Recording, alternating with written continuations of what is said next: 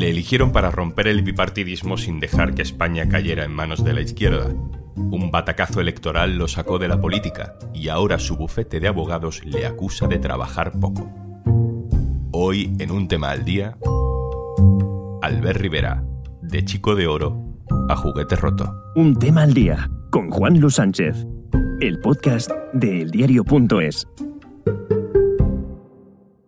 Una cosa antes de empezar. Este podcast cuenta con el apoyo de Podimo. Gracias a los suscriptores de Podimo puedes disfrutar de este programa de manera gratuita. 11 de noviembre de 2019. Es que dejo la política. Dejo la vida pública, también en coherencia con lo que soy, de dónde vengo y lo que pienso sobre la vida y sobre la política. Albert Rivera dimitía tras un enorme batacazo electoral del que Ciudadanos aún no se ha recuperado. Dejaba la política y dejaba la nómina del Congreso. Ser diputado en el Congreso no es una nómina, es un honor, es una responsabilidad, es un sentido de Estado, es una forma de entender la vida y la vida pública. Cuatro meses después, Bienvenidos a Martínez Echevarría y Rivera Abogados. Abrimos una nueva etapa de ilusión, de ganas, de trabajo en equipo, con un despacho de casi 40 años de historia, pero que se renueva y mira al futuro. Si tienes sueños y quieres cumplirlos y que te ayudemos, Martínez Echevarría y Rivera es tu despacho. Esta es tu casa. Albert Rivera ficha por el despacho de abogados Martínez Echevarría. Y ya en la rueda de prensa de presentación, Rivera dijo que eso no le iba a impedir estar también a otras cosas. Mi interés, lógicamente, es volver a abogacía, pero creo que los que estamos conectados con la sociedad civil tenemos la obligación, y por lo menos a mí me apetece también colaborar en otros ámbitos, en foros internacionales, en foros de debate, en participación en, en diferentes ámbitos y también, ¿por qué no?, eh, en, la, en la docencia. Pero en todo caso, lo que quiero destacar es la, creo que la inteligencia de este despacho de tener un presidente ejecutivo a partir de ahora que pueda seguir creciendo humanamente y profesionalmente. Me parece que eso es inteligente, es una nueva forma de entender también el- la abogacía, es enriquecerse no solo de las horas que le echamos en el despacho, que también, sino de lo que hay fuera, que hay vida más allá y que se puede seguir aprendiendo. Yo quiero seguir aprendiendo hasta el día que me muera y disfrutando también. Así que Así que dos años después, el despacho Martínez Echevarría dice que Albert Rivera no trabaja, que sus niveles de productividad son escandalosamente bajos. El expresidente de Ciudadanos dice por su parte que abandona el bufete porque no le dan lo que le prometieron. Vamos a entender lo que ha pasado con Pedro del Rosal, periodista del Confidencial especializado en temas jurídicos que ha ido desvelando los detalles de esta historia. Hola Pedro. Hola Juanlu, ¿cómo estás? Gracias por estar con nosotros, Pedro. Vamos a empezar por el principio. A Rivera no le fichan como asesor, le fichan como presidente ejecutivo. O eso cree él. En teoría va a tener todo el peso, ¿no? En ese bufete Martínez Echevarría. Sí, aquí está probablemente uno de los problemas, ¿no? De cara hacia afuera el despacho y él se presentan como presidente ejecutivo, es decir, como si fuera a ser el máximo dirigente del despacho. Con el tiempo lo que se ve es que esa no era la función de Albert Rivera en el despacho, es decir, su función era de desarrollar negocio, de abrir puertas, pero internamente lo que era la gestión del despacho, la organización y demás seguía en manos de la antigua propiedad. Y por eso dice Albert Rivera que el contrato no se está cumpliendo y que se va, ¿no? Él alega tres incumplimientos. El primero es que no le han concedido el cargo efectivo de presidente, o sea, nominalmente lo era, pero no le han dado el poder que conllevaba. Segundo, él dice que en el contrato del despacho se comprometía a darle el 5% del capital de la sociedad a través de la cual opera el despacho, o sea, que Rivera hubiera pasado a ser parte de la propiedad. Y además dice que no le han pagado eh, la parte variable de su retribución. Del otro lado, el despacho lo que dice que realmente está pasando es que Albert Rivera no ha sido productivo, que durante estos dos años no ha trabajado lo suficiente y que no ha aportado nada. Claro, yo creo que aquí hay un. Eso que dicen de. Bueno, que pasa mucho en el amor, ¿no? Lo de la gestión de las expectativas. Yo creo que el despacho pensaba que Rivera iba a ser como un. En fin, una especie de, de chico de oro, ¿no? Que a través de él les iba a llover el negocio en Madrid, porque es un despacho de origen andaluz que tenía mucho interés en desarrollarse en Madrid. Y probablemente Rivera tiene unas expectativas de que él iba a tener un poder interno que luego no le han reconocido. Todo indica que aquí estamos ante un doble desgaste, ¿no? Por un lado, el despacho se fue decepcionando con que Rivera no cumplía lo que él les había prometido y por otro lado Rivera, al ver que el despacho tampoco le concedía lo que él esperaba, pues fue dejándose llevar y distanciándose un poco de ese trabajo del día a día para incluso en algún mes, como consta en los registros del despacho, ir solo dos horas a trabajar a la oficina. Pedro, tú que conoces bien el mundo de los bufetes de abogados, ¿qué trabajo se supone que tiene que hacer alguien con el perfil de Albert Rivera en un bufete como este? Claro, pues siendo conscientes de que la experiencia laboral de Albert Rivera como abogado se limitaba a dos años en la asesoría jurídica de la Caixa, eran además sus dos primeros años como trabajador, con lo cual probablemente sus tareas tenían más que ver con el aprendizaje de la profesión que con cualquier ejercicio efectivo de la abogacía. ¿no? Lo que se esperaba de Albert era que fuera un abridor de puertas, un generador de negocio, que suena bastante mal, pero es una figura que tienen todas las empresas. Eh, hace falta esa persona que te concierte una reunión, que te indique un poco por dónde están yendo las tendencias de negocio, que te señale oportunidades. Eso era lo que se esperaba de Albert. El paso siguiente, que es que te contraten, es decir, no es lo mismo concertar un café o una comida que te contraten como despacho de abogados, quizá el despacho pensaba que Albert tenía la capacidad de generar ese segundo paso y probablemente Albert dirá ese segundo paso ya depende de los abogados que vosotros traigáis a esta empresa para que esta empresa contrate vuestros servicios jurídicos. Hay otros casos de políticos que son fichados por bufetes de abogados. El más reciente a lo mejor es el de Soraya Sáez de Santa María, que entró en cuatro casas. ¿Por qué en este caso no ha salido así de bien? Cuando un político ficha por un despacho, lo puede hacer en dos posiciones, ¿no? Hay otro político que está haciendo unas funciones similares a las de Albert Rivera, que es Aznar en el despacho americano Lithaman Watkins, que es, es más eh, una figura como de asesor, de conseguidor, de abridor de puertas. En este caso, aunque sean términos que parece que tienen connotación negativa, yo no lo uso con connotación negativa, es que esa figura en las empresas existe, ¿no? Ellos más orientan la labor del despacho hacia dónde tiene que ir el negocio o conseguir una reunión puntual o un contacto puntual hacer una gestión. En el caso de Soraya, como también Cospedal en CMS Albiñana, ellas fichan como abogadas. O sea, ellas van a llevar asuntos. Ellas en su momento pues pueden ir a un juicio o pueden estar en una mesa negociando un contrato.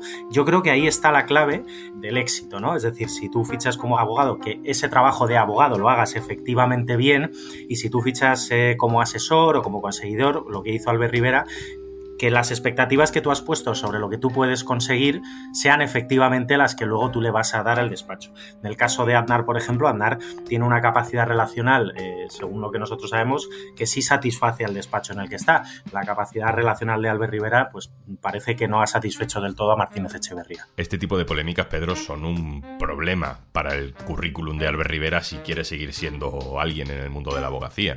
Eh, probablemente sí. Te diré que en el fichaje de Albert Rivera ya sorprendió, porque ya existía como cierto run run, por decirlo de una manera muy llana, no sé qué esperan los de Martínez Echeverría, pero Rivera no se lo va a dar. Ese comentario estaba en el sector desde que en febrero o marzo de 2020 se, se anunciara el fichaje. En todo caso, hay muchos despachos que son muy reticentes a fichar políticos, hay algunos incluso que lo tienen como norma porque son figuras de un encaje difícil. Y el caso de Rivera es un buen ejemplo de encaje difícil y por supuesto es impensable que Rivera fiche por un despacho grande. Otra cosa es un despacho pequeño que le pueda servir como bombazo, ¿no? Y para darse a conocer. Pero un despacho grande, visto lo visto, yo lo descartaría por completo. ¿Cómo crees que termina esto? Juicio, ¿no? Tiene toda la pinta. Existiría la posibilidad de que Rivera renunciara, porque sabes, Juanlu, que el despacho ha dicho que no va a negociar con Rivera, que no piensa poner un solo euro sobre la mesa en un pacto previo para evitar ir a juicio, con lo cual si Rivera quiere llevar hasta el final sus pretensiones, va a tener que litigar, va a tener que plantear una demanda. De hecho, contábamos en, en el confidencial que ha fichado a un despacho especialista en pleitos complejos de altos directivos. Y si el pleito es de la cuantía que nosotros tenemos información de que va a ser, que pueden ser un millón y medio, dos millones de euros, yo creo que probablemente le merezca la pena litigar, con lo cual, pues Albert Rivera y Martínez Echeverría se van a ver en el juzgado con el riesgo que eso conlleva de que todas las tripas de esa relación salgan a la luz. Pedro del Rosal, periodista del Confidencial, muchas gracias por asomarte por aquí. Nada, vosotros, un abrazo. En este conflicto que nos acaba de contar Pedro, Albert Rivera pide una indemnización equivalente a 500 días por año trabajado para resolver su contrato. 500 días. Bueno, pues cuando era presidente de Ciudadanos, esto es lo que proponía para el despido del común de los mortales. Por tanto, desde el primer día, trabajadores de primera, desde el primer día, 20 días por año trabajado y 33 en despido improcedente, y con eso acabamos con la discriminación de la inmensa mayoría de contratos. Antes de terminar, quiero hablar sobre Albert Rivera con alguien que le ha seguido desde sus orígenes políticos en Cataluña, Neus Tomás, directora adjunta del diario.es. Hola, Neus. Hola, Juanlu. Rivera fue visto en un momento dado como el chico de oro, ¿no? Probablemente para cierto establishment y poder económico era una especie de contrapeso para ciertas cosas que estaban pasando en el país. Bueno, es que, a ver, se lo hicieron creer porque recuerda que Josep Poliu, que en el Banco de Sabadell en el 2014, si no me falla la memoria, dijo aquello de que España necesitaba un Podemos de derechas.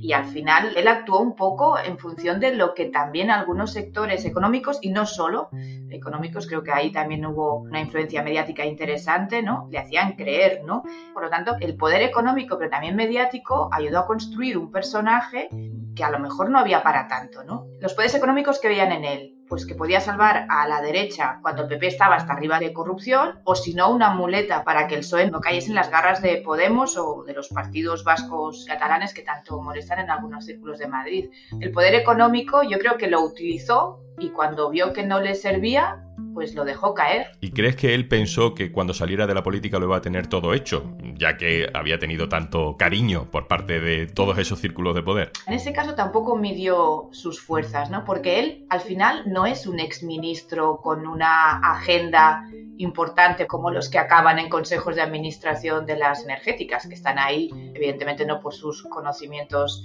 sobre el mercado energético, sino por su capacidad de influir y de que le respondan al teléfono. ¿no? En el caso de Rivera, es evidente que no era por sus capacidades de abogado, porque a mí me hace gracia ahora cuando el despacho recuerda que solo había estado dos años de abogado como becario en la Caixa. Era algo que todo el mundo sabía. No creo que lo haya descubierto ahora este despacho de abogados. ¿no? Por tanto, ellos fiaron el fichaje de Rivera a traer una facturación a través de su influencia, pero es que él salió mal de la política, salió con un muy mal resultado.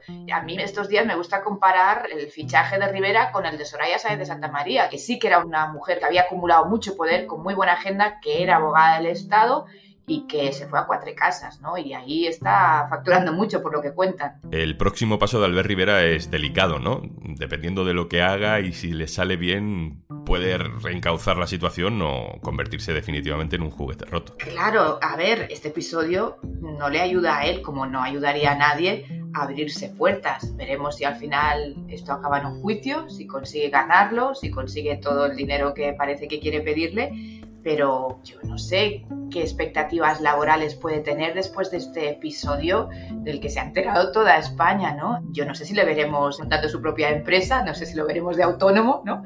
Pero a ver, si tú tuvieses una empresa, Juanlu, después de todo esto, ¿contratarías a Albert Rivera? Neus Tomás, muchas gracias. A vosotros.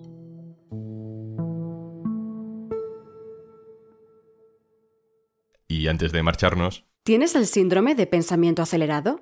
Ya sabes, es en que la mente está todo el tiempo llena de pensamientos, lo que dificulta la concentración, aumenta la ansiedad y desgasta la salud física y mental. Te ofrecemos la mejor manera de combatirlo. Deja que tu mente se vacíe de todo lo que no necesita y se concentre en lo realmente importante.